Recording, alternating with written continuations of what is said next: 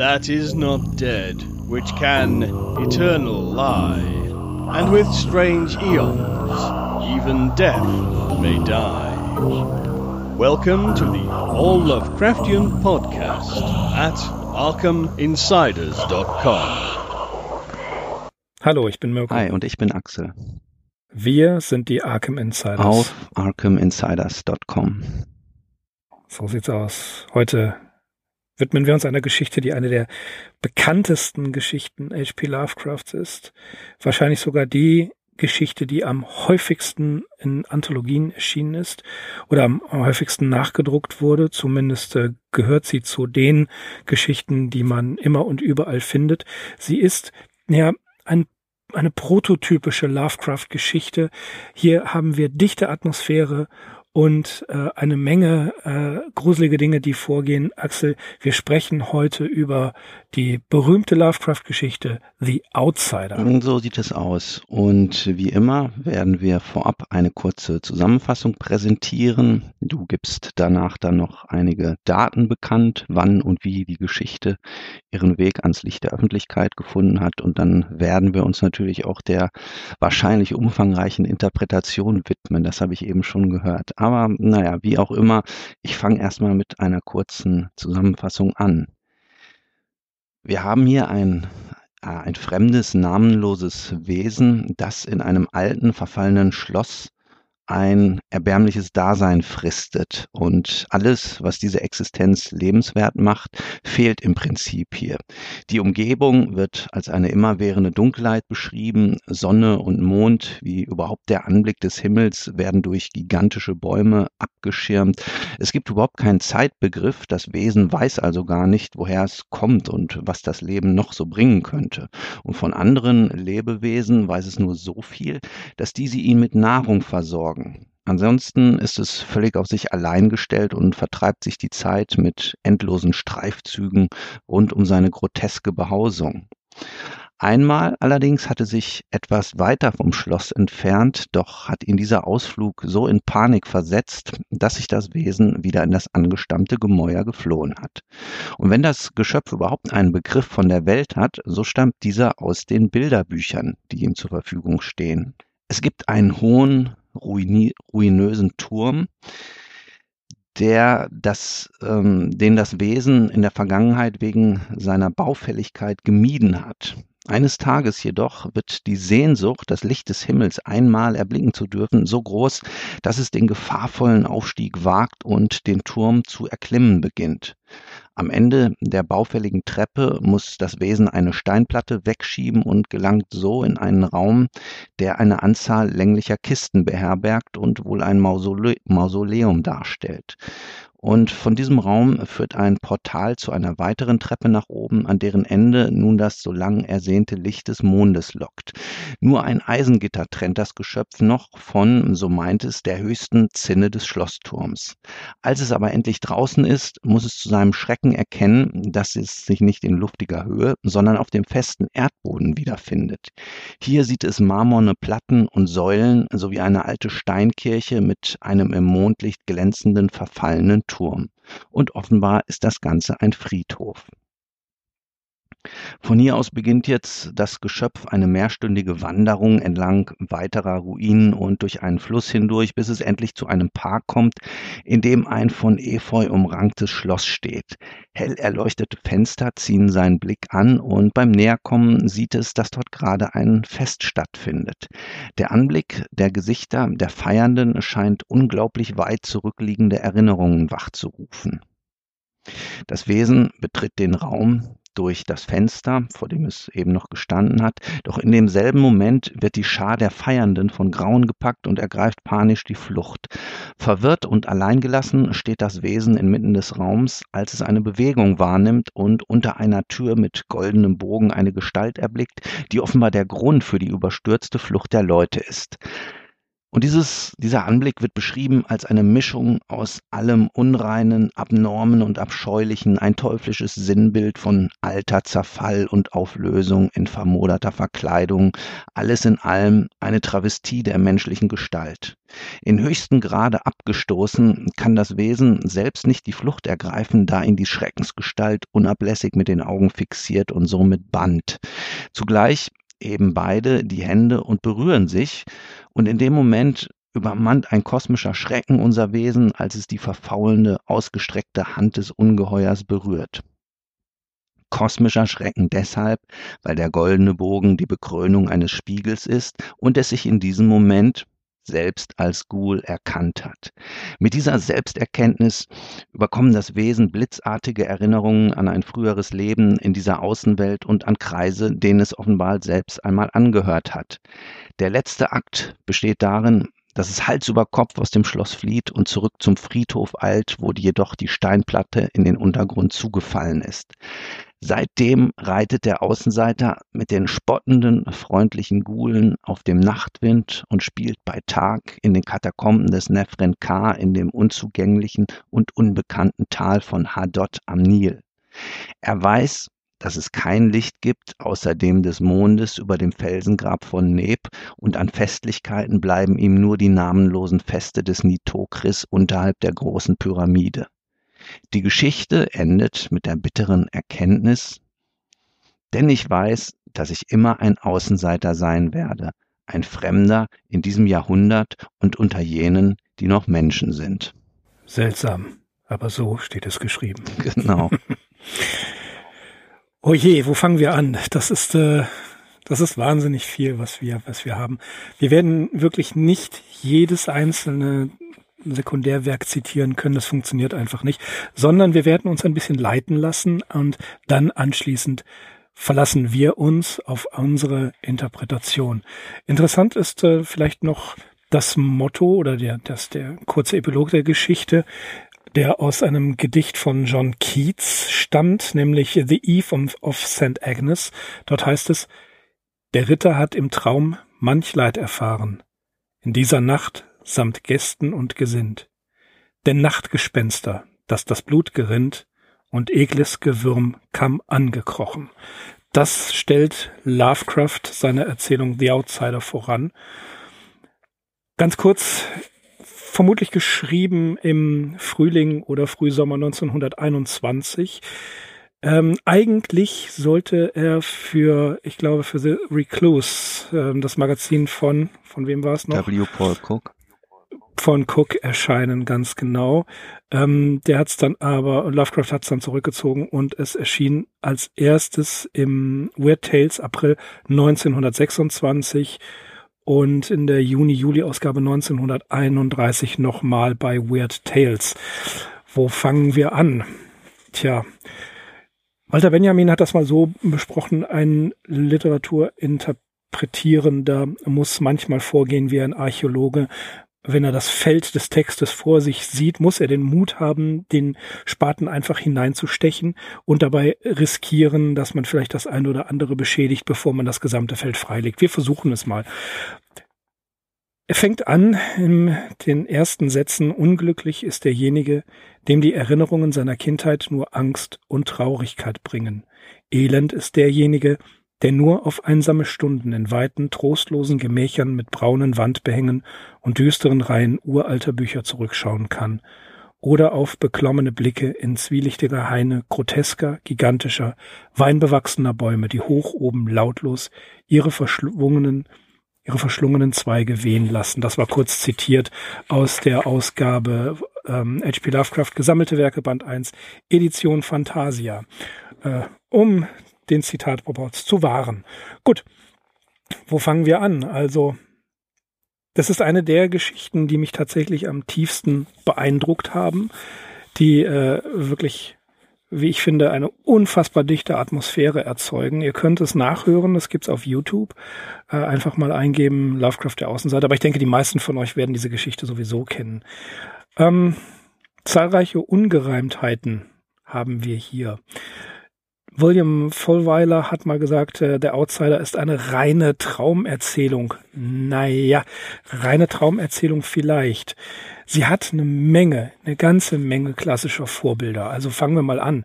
Arbeiten wir das mal ab.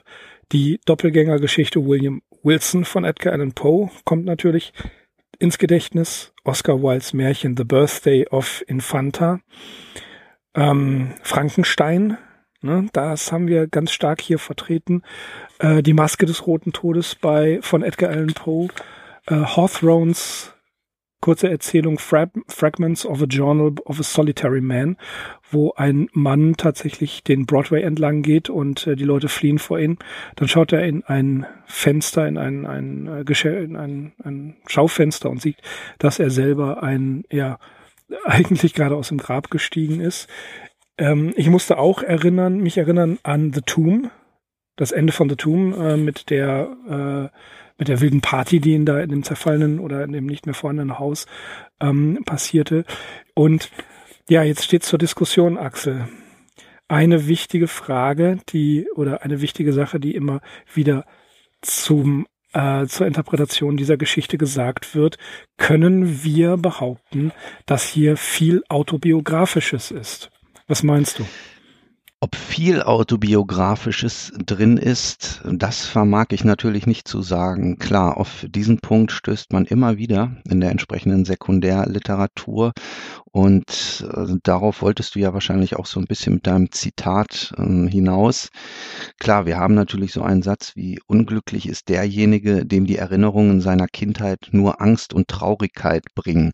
Gerade das ist aber so ein Zitat, das auf Lovecraft in der vollumfänglichen Form nicht zutrifft, weil wir haben, als wir uns mit seiner Autobiografie beschäftigt haben, ähm, an zahlreichen Stellen gemerkt, dass seine Kindheit doch auch recht erfüllt war. Also die Kindheit selbst war wahrscheinlich besser als so die ersten Tage des frühen Erwachsenenlebens. Ähm, mir fällt noch ein, eine recht unbekannte deutsche Biografie von Christian Brachthäuser, die 2006 im Ancient Mail Verlag erschienen ist. Die trägt den bezeichnenden Titel eine grenzenlos einsame Seele, H.P. Lovecraft, Leben und Werk. Und auch Sprague de Camp hat in seiner Biografie Lovecraft Biography ähm, verfolgt er eigentlich noch diesen Ansatz, dass das eigentlich im Prinzip ja schon stark autobiografisch gelesen werden muss. Aber ich bin da mittlerweile nicht mehr ganz der Auffassung, ähm, dass jeder Schriftsteller oder so ein sensibler Schriftsteller wie Lovecraft sich immer irgendwo mit den Figuren auch identifiziert mit denen er sich gerade beschäftigt. Ich denke, das ist selbstverständlich. Und wir werden sicherlich auch hier die eine oder andere Stelle finden, wo man sagen kann, das ist im Prinzip eins zu eins zu übernehmen. Aber ja, die Geschichte ist doch zu sehr Kunstwerk, als dass man, um mal so einem anderen Interpretationssatz äh, zu widersprechen, als dass man sagen könne, Lovecraft hat sich selbst als Monster gefühlt oder als völlig abstoßend, als für die Gesellschaft nicht tragbar. Ich denke, das kann man unterm Strich verneinen, eine solche Auffassung. Ja, dem stimme ich voll und ganz zu. Selbst wenn er in den Erinnerungen von Sonja Green zum Beispiel einmal gesagt hat, dass seine Mutter äh, ihn vor der Öffentlichkeit versteckt hat. Das sagt er auch in verschiedenen Briefen. Ja, das, das kennen wir, diese Zitate. Richtig, wie wir das aber auch wissen, aber mein, ja, dass er ja. sich von der Mutter irgendwann auch wieder ja, emanzipiert richtig. hat und deswegen Gen kann man genau. sowas als historische Anekdote verbuchen und auch abhaken. Genau, ich würde das nämlich nicht zur Grundlage für eine Interpretation von The Outsider machen, auf keinen Fall. Äh, äh, gibt aber tatsächlich so Briefstellen, ähm, die vor dem Outsider geschrieben worden sind an Maurice Moe vom 1. Januar 1915. Da schreibt er In Everything I Am Behind the Times. Oder an seine Mutter am 24.03.1921. Da ähm, schreibt er beispielsweise, ähm, In everything I am an outsider. Und an Reinhard Kleiner am 16. November 1916 schreibt er, I had permanently come to feel myself as an outsider. Und Reinhard, an, an Reinhard Kleiner ebenfalls am 11. Juni 1920 schreibt er, I was ever an Intellectual Outsider und mein Lieblingsbrief, das wissen die meisten Leute, an seine Tante. Das ist schon Jahre äh, später. Am 29. März 1926 an Lillian D. Clark schreibt er, I am always an outsider. Das aber äh, war dieser flehentliche Brief, den er geschrieben hat aus New York, um äh, die Erlaubnis zu bekommen, wieder zurück nach Providence zu gehen. Also wie, ja, auch wenn wir Olbecks Biografie, der Titel ist ja auch schon, äh, äh, ja, wie soll ich sagen, konzeptgebend. Wenn man, wenn man, wenn er sagt, gegen die Welt, gegen das Leben und das Outsidertum eines äh, H.P. Lovecraft war dieses intellektuelle Outsidertum, wo er sich, das haben wir hinreichend besprochen, sich eigentlich gerne mit Personen umgab, mit denen er was anfangen konnte, mit denen er persönlich ähm, d'accord war. Aber auch die, das haben wir gerade in den, äh, in den New York-Episoden immer wieder feststellen müssen, gehen ihm auch irgendwann mal so ein bisschen auf die Nerven, dass er sich in seinem, äh, als er auf der Clinton Street gewohnt hat, dass er sich da in seinem Wandschrank versteckt hat. Wir kennen, ja, wir kennen diese Episoden noch. Und daher ja, Outsider schon, aber dass das Gesamtkonzept autobiografisch ist, das verneine ich ganz klar. Hier ist das, hier ist, sagen wir mal so, ein, eine Art Gefühl des Außenseitertums interpretiert. Ja, das stimmt schon. Und das trifft auch auf seine persönliche Geisteshaltung zu. Ja, stimmt auch.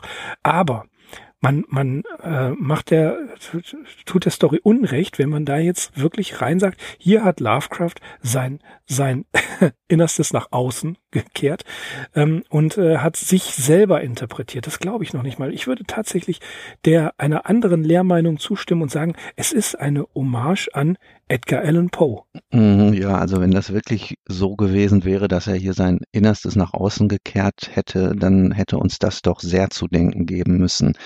Ich möchte auch weiter dir ja, folgen definitiv. auf diesem Pfad der Vorgänger. Du hast ja eben schon einige angesprochen.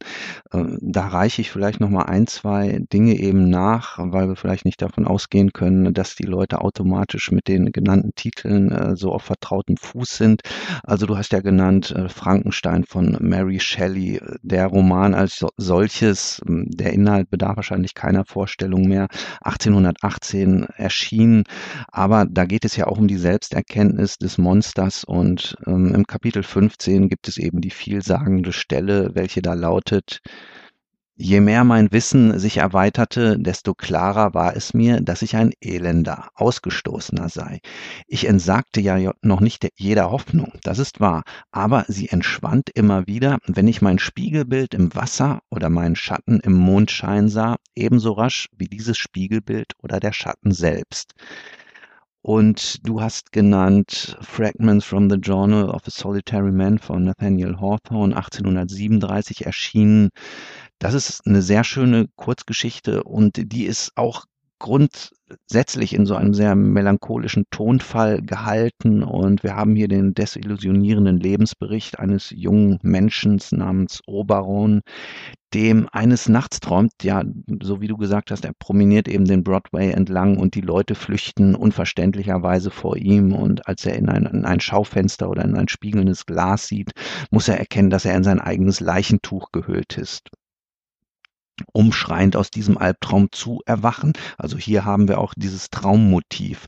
Und noch ganz kurz zu Oscar Wilde, der Geburtstag der Infantin 1891. Äh, in dieser Geschichte geht es um einen missgebildeten Zwerg, der sich, da er nämlich auch keinen Spiegel hat, für einen schönen Prinzen hält. Und als er dann einmal der Belustigung zum Geburtstag einer zwölfjährigen Prinzessin dienen soll, nämlich der Infantin, treibt er allerhand Possen und gewinnt die Herzen der Zuschauer, was er auf sich bezieht und was sein Selbstbewusstsein stärkt, weil er denkt, ja, er sei eben so ein toller Typ. Und als er dann später nochmal da die Aufführung Ausführungen machen muss, ist äh, ein Spiegel vorhanden. Er sieht sich darin und muss auch dann erkennen, dass er aber nur verspottet äh, geworden, äh, verspottet worden ist. Und ja, er wurde nur aufgrund seines grotesken Äußeren beklatscht, worüber er sich maßlos aufregt, auf den Boden schmeißt und schreit und zappelt und äh, kurzerhand darauf stirbt. Also das sind einfach ganz wichtige Einflüsse mh, hm, aus der Literatur des 19. Jahrhunderts, mit der Lovecraft natürlich vertraut gewesen ist. Und ja, Edgar Allan Poe, um auf den Punkt zurück zurückzukommen, da denkt man sicherlich an die Maske des Roten Todes, äh, wo der, wo die Pest dann ihren großen Auftritt in dem Saal hat.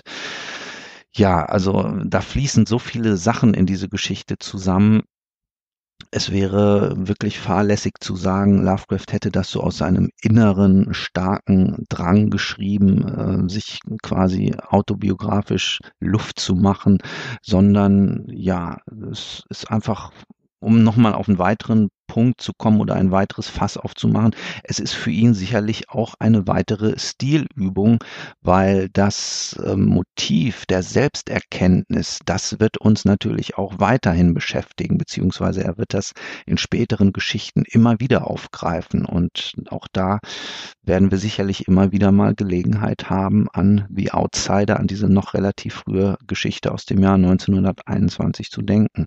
Ja, das nochmal, nochmal, man kann es einfach nicht ähm, äh, in zwei, drei Sätzen abhaken, das autobiografische.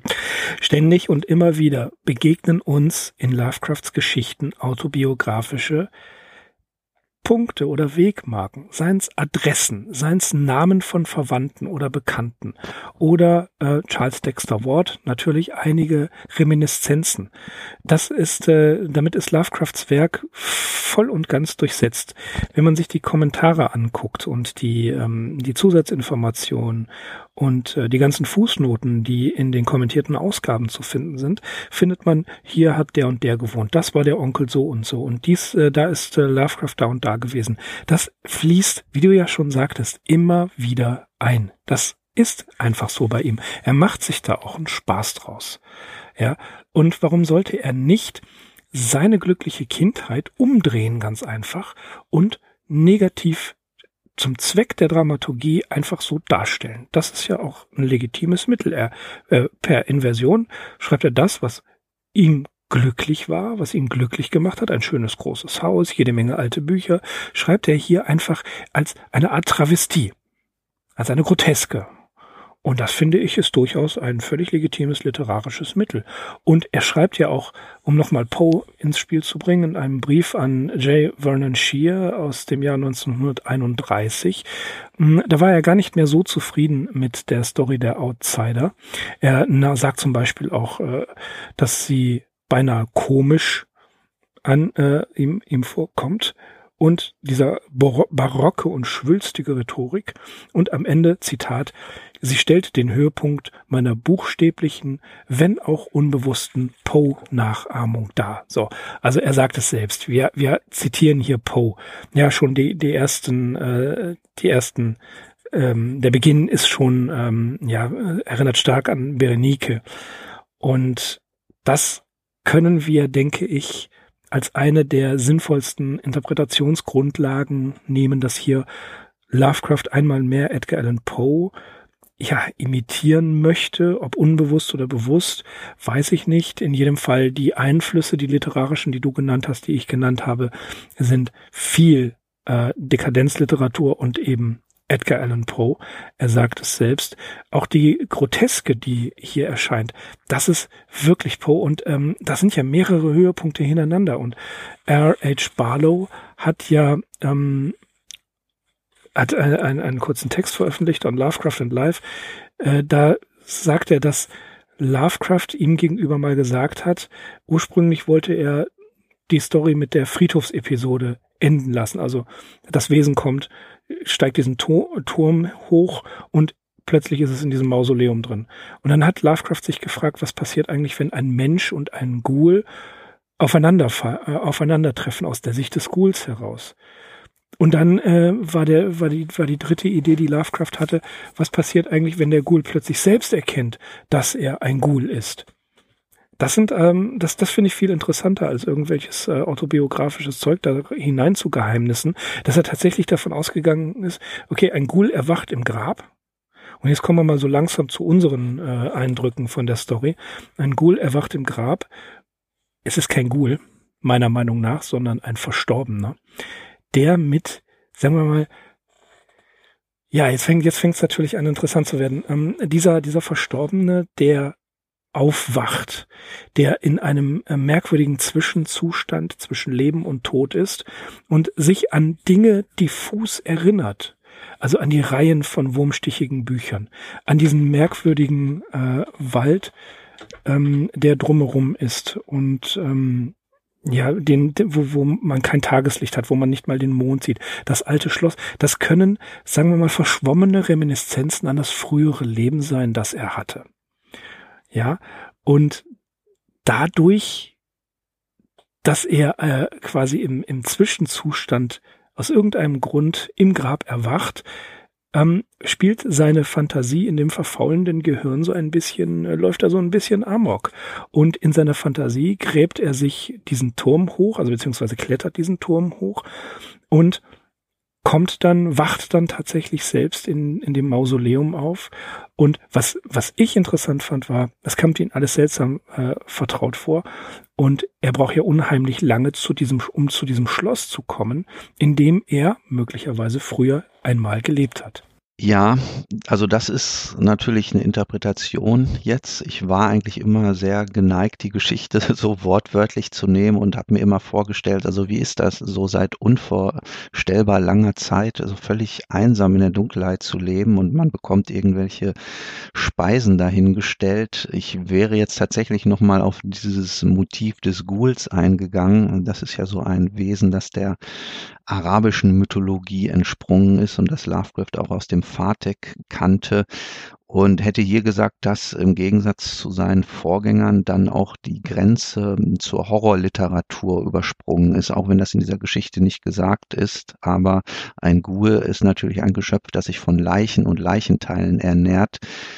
Äh, das müsste man sich so dazu denken. Ja, aber wenn man das so wie du deutet, dass die ganze Geschichte ein Traum ist, dann sind das natürlich sehr äh, ja nebulöse Fragmente, Erinnerungsfragmente, die sich äh, dieser wiedererwachte oder lebende Tote oder wie immer man ihn jetzt auch nennen möchte, die er sich ja so ein bisschen zurechtlegt. Ich will das auch gar nicht ähm, ablehnen, dass hier, äh, dass es sich um einen Traum handelt, weil es gibt einfach Dinge in dieser Geschichte, die Fragen aufwerfen. Da ist zum Beispiel diese Frage der ähm, in den Himmel wachsenden Bäume, die ihm den Eindruck geben, also ja, dass die eben buchstäblich in den Himmel wachsen und dass die sämtliche Gestirne verdecken.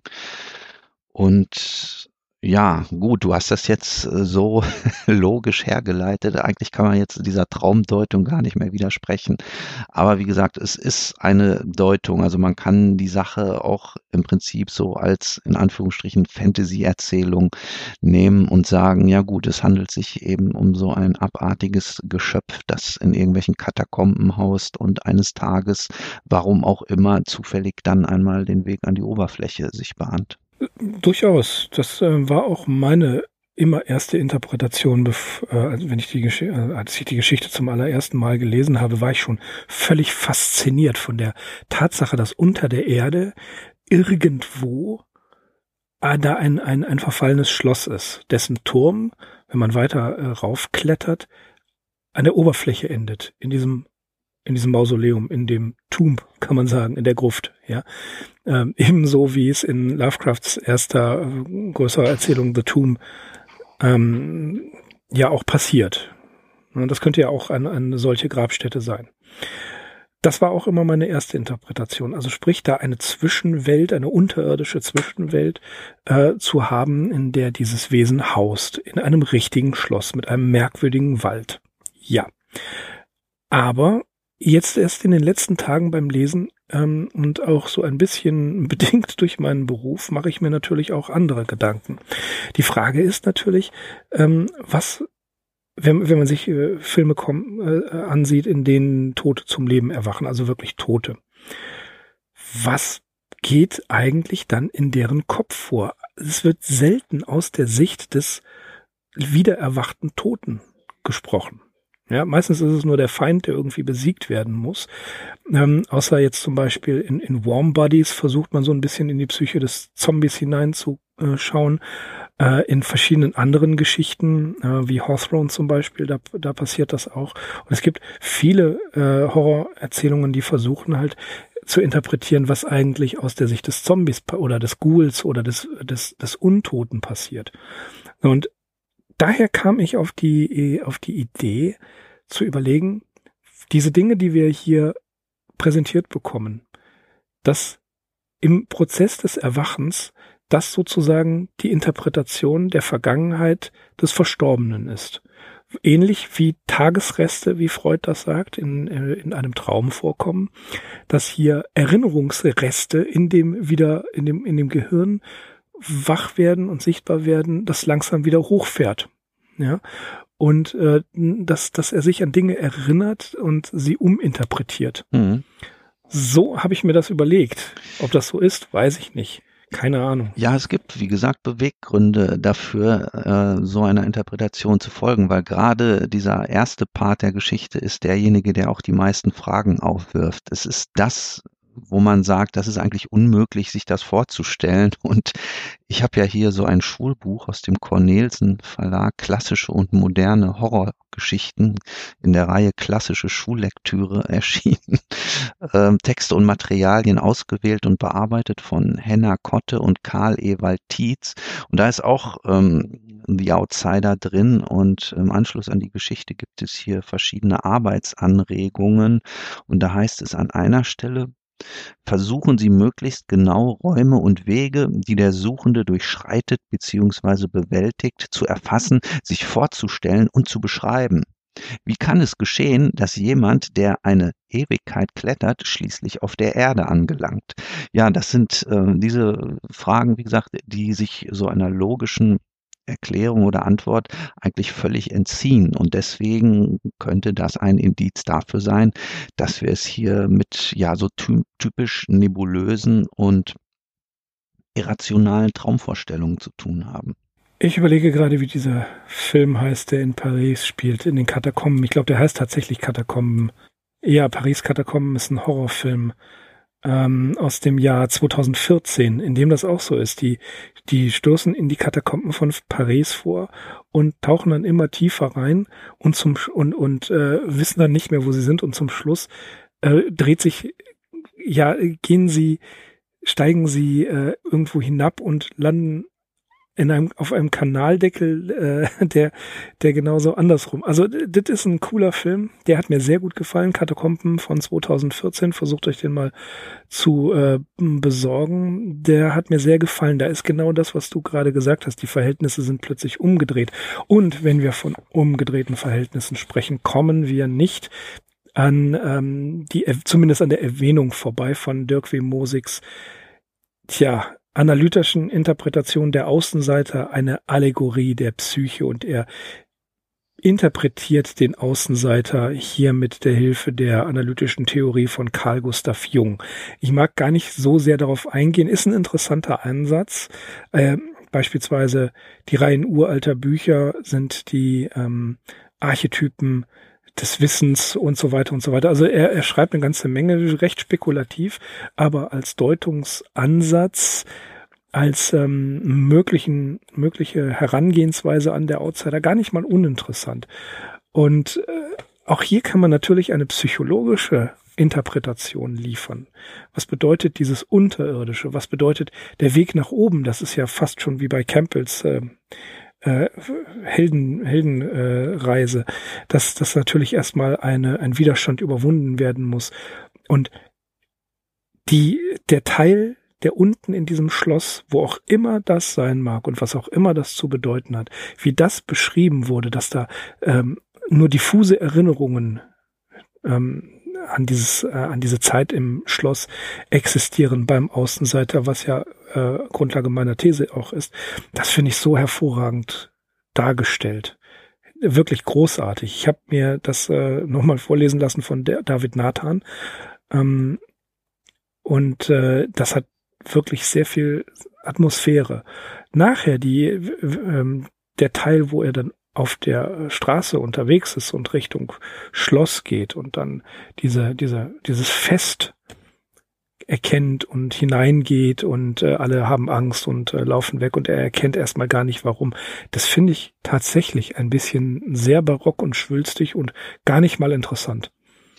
Ja, weil sich da natürlich des Rätsels Lösung in Anführungsstrichen auch schon überdeutlich ankündet. Also in dem Moment, wo er da einsteigt, ist einem eigentlich klar, die sehen ihn und hauen deswegen ab. Und dann versucht Lovecraft da nochmal ähm, so ein Part einzuschieben, als wenn da noch ein zweites Wesen wäre. Und da ist eigentlich schon klar, also der äh, spiegelt sich irgendwo selbst und ja, ab dann ist natürlich so ein bisschen die Spannung raus. Aber es ändert tatsächlich nichts an der, an der von dir so gelobten Dichte und Atmosphäre gerade am Anfang.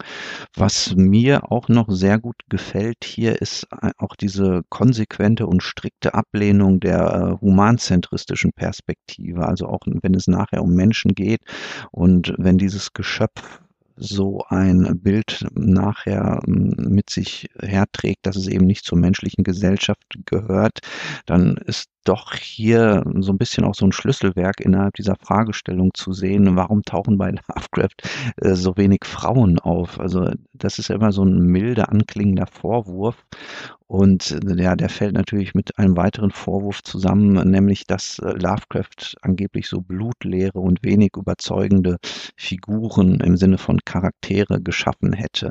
Und der Außenseiter Außenseiter zeigt ja überdeutlich, dass er die, diese humanzentristische Perspektive schlicht und einfach ignoriert. Also er lehnt sie sogar ab und sie interessiert ihn hier in diesem Punkt auch überhaupt nicht. Also das, was er wollte, ging halt ja auch über so Geschlechterrollen deutlich hinaus, sondern er hat wirklich versucht, sich eine Lebensform vorzustellen, die ja also so auf einzigartige Art und Weise isoliert ist und auch das ist ein Punkt, den wir in späteren Geschichten immer wieder äh, bei Lovecraft erleben werden. Hm, ja, das ist, das ist wahr. Auch was interessant ist, dass ähm, hier von ihm selbst erfundene Orte wieder vorkommen. Beziehungsweise, wenn wir sagen, was ja auch interessant ist also zum Ende hin, das dürfen wir ja gar nicht vergessen, dass der Außenseiter, der kommt nicht, der kann nicht mehr zurück. Also er kann nicht mehr in dieses verfallene Schloss, die Steinplatte ist zu. Der Rück, die Rückkehr ist ihm verwehrt in sein, in seine andere Existenz, ähm, was ja auch merkwürdig ist, sondern er, ja, mehr oder weniger entdeckt die Geheimgesellschaft der Nachtwesen, die auf dem Nachtwind reiten, was ich ebenfalls, das ist wieder, also ne, jetzt mal die, die Episode in dem Schloss ausgeklammert. Der Anfang und schließlich das Ende, wo er beschreibt, dass er mit diesen Wesen äh, unterwegs ist und äh, sich mit denen trifft und deren Lebensweise annimmt wie Pigman später von Pigmans Modell äh, in die Traumsuche nach dem unbekannten Kardas, wo er selber zum Ghoul wird, zum richtigen Ghoul. Das finde ich auch großartig geschrieben. Also er äh, ist Teil der Nachtwesen. Da kam sofort ähm, das Bild von Kabal, die Brut der Nacht von, von Clive Barker in mir, äh, in meinen Geist. Und dass er beispielsweise ähm, äh, in den Katakomben des Nefren K äh, sich herumtreibt. Das ist ein äh, fiktiver ägyptischer Pharao, der sehr, sehr äh, grausames Verhalten an den Tag gelegt hatte. Und den hat Lovecraft tatsächlich selbst erfunden. Und auch ähm, Hadoth, die, ähm, dieser, dieser Ort ist eine, ja, eine, ein, ein Tal des alten Ägyptens, wo ähm, viele Grabstätten sind und ganz in der Nähe des, des Nil. Und Joseph Curwen und seine Freunde beispielsweise ähm, ja, enden ihre Briefe mit Nefrem Khan Nai Hadot. Also äh, auch das hier, diese Atmosphäre zu, zu schildern, dass hier finstere Wesen Zusammenkünfte haben, dass finstere Nachtwesen hier vielleicht sogar, ähnlich wie bei Clive Barkers Kabal, Brut der Nacht, der Gedanke kommt mir jetzt gerade, dass das eine, eine Parallelgesellschaft, das klingt jetzt furchtbar, dass das eine Parallelgesellschaft von, von äh, ja von, von finsteren Albtraumwesen ist, die eigentlich versucht, sich vor den Menschen zu verbergen, wie in Medien, in ähm, der unterirdischen Stadt von Clive Barkers Kabal, die Brut der Nacht. Das finde ich auch eine sehr interessante Idee von Lovecraft, dass er diese Gesellschaft der Nachtwesen hier auch nochmal zitiert und dass der Außenseiter, der ebenfalls ein namenloser Erzähler ist, wie viele, viele andere Lovecrafts, die wir vorher kennengelernt haben, auch ähm, Tomb, dass, dass der Teil nach seinem Erwachen in der Gruft dort unten, in dem merkwürdigen Schloss, erkennt, dass er nicht der Einzige ist, dass also kein, kein wirklicher Außenseiter ist, sondern dass es viele Außenseiter gibt, die wohl so sind wie er und denen er sich anschließt. Ja, mit diesem letzten Part ist es tatsächlich so wie mit dem ersten. Man kann ihn sich eigentlich gar nicht vorstellen. Also jahrhundertelang oder welchen Zeitraum auch immer, lebt er völlig isoliert, unterirdisch, in einer kaum vorstellbaren Szenerie und Architektur. Ja, und am Schluss ist dann nach dieser Selbsterkenntnis, äh, kommt da auf einmal, ich möchte fast sagen, eine heitere Note mit ins Spiel weil da ist ja wirklich dann von Festen die Rede, ähm, die namenlosen Feiern der Nitokris unterhalb der großen Pyramide und äh, das Spiel mit den freundlichen Gulen auf dem Nachtwind. Ja, wie gesagt, also da schlägt Lovecraft hier auf einmal so einen versöhnlichen Tonfall an. Das sind aber auch Dinge, die kann man im Prinzip nicht mit denen oder ich kann sie nicht mit den Bildern in Einklang bringen, die ich bis dahin von der Geschichte habe, weil die Bilder, die ich bis dahin von der Geschichte habe, die äh, spielen eher ja in irgendeinem so fiktionalen europäischen Setting, würde ich fast sagen. Also wir haben so das alte Schloss, äh, die die Ruine, die Ruine des Turms, einen Friedhof, ein dann nachher das, das Schloss, der Park, wo die Festivität stattfindet. Da denke ich zumindest an irgendeinen ja europäischen Schauplatz und dann am Schluss kommt wirklich diese ganz unerwartete Wendung ins Ägyptische hinein und das muss auch diese Herausgeber des Schulbuchs beschäftigt haben. Denn äh, in den Arbeitsanweisungen ist auch die Frage, wie äh, der Leser die Flucht in die ägyptische Totenwelt zu deuten hat. Ja, das ist ganz einfach. Ja. da hätte man mehr Lovecraft lesen müssen, wenn man ein solches Schulbuch herausgibt. Ich sag mal, wie ich das sehe. Also zunächst einmal bin ich da völlig d'accord, dass es eher ein für mich äh, das Schloss und der der Friedhof und ähm, dergleichen. Das ist eher ein europäischen englischen, vielleicht französischen, barocken, blühendes Barock fällt mir da ein, oder Sanssouci und dergleichen, ne? Mhm. Oder äh, ähm, Würzburg. So, so, so ja. Sachen oder, oder Schwätzingen, das sind so Dinge, die mir da einfallen, ja. Das, da bin ich völlig d'accord. Jetzt aber die Frage, wie kommt denn der bitteschön nach Ägypten? In die Traumsuche des unbekannten Kadas haben die Gule Möglichkeiten, äh, sich quasi durch geheime Gänge mit der Menschenwelt zu verbinden und hier, ähm, ja, ich will nicht sagen Dimensionssprung, aber tatsächlich Ortssprünge vornehmen zu können. So. Ähm, ob Lovecraft das hier schon im, äh, als Konzept hatte, weiß ich nicht, aber äh, eine Erklärung findet sich im späteren Werk oder könnte sich im späteren Werk finden. Und es ist ja auch gar nicht so abwegig, dass wenn Wesen, die auf dem Nachtwind reiten, auch größere Distanzen überwinden können und ähm, tatsächlich dann irgendwo nach Ägypten gehen.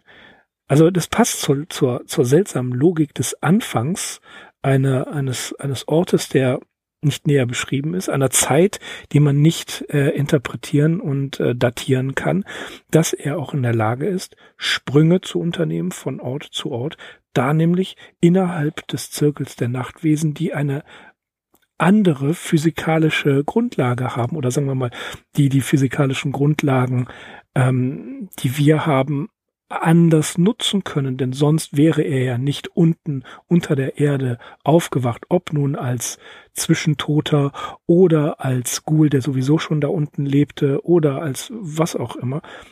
Das ist ja genauso fantastisch wie das Hin- und Herhüpfen zwischen Ägypten und Europa. Also das widerspricht der in inhärenten Logik der Geschichte, insbesondere wenn man den Anfang der Geschichte sieht, absolut nicht. Mhm. Ja gut, aus dieser technisch-magischen Erklärung spricht ja schon mal wieder so ein bisschen der Science-Fiction-Mensch, der du nun auch bist. Ähm, ich, Alles klar, ich, ja. Ich, ich folge da, Transmitter. ich folge da einfach der äh, Traumlogik und mache mir darüber keine Gedanken. Also das ist einfach so. Und für mich wäre die Begründung die, dass Lovecraft natürlich äh, immer versucht hat,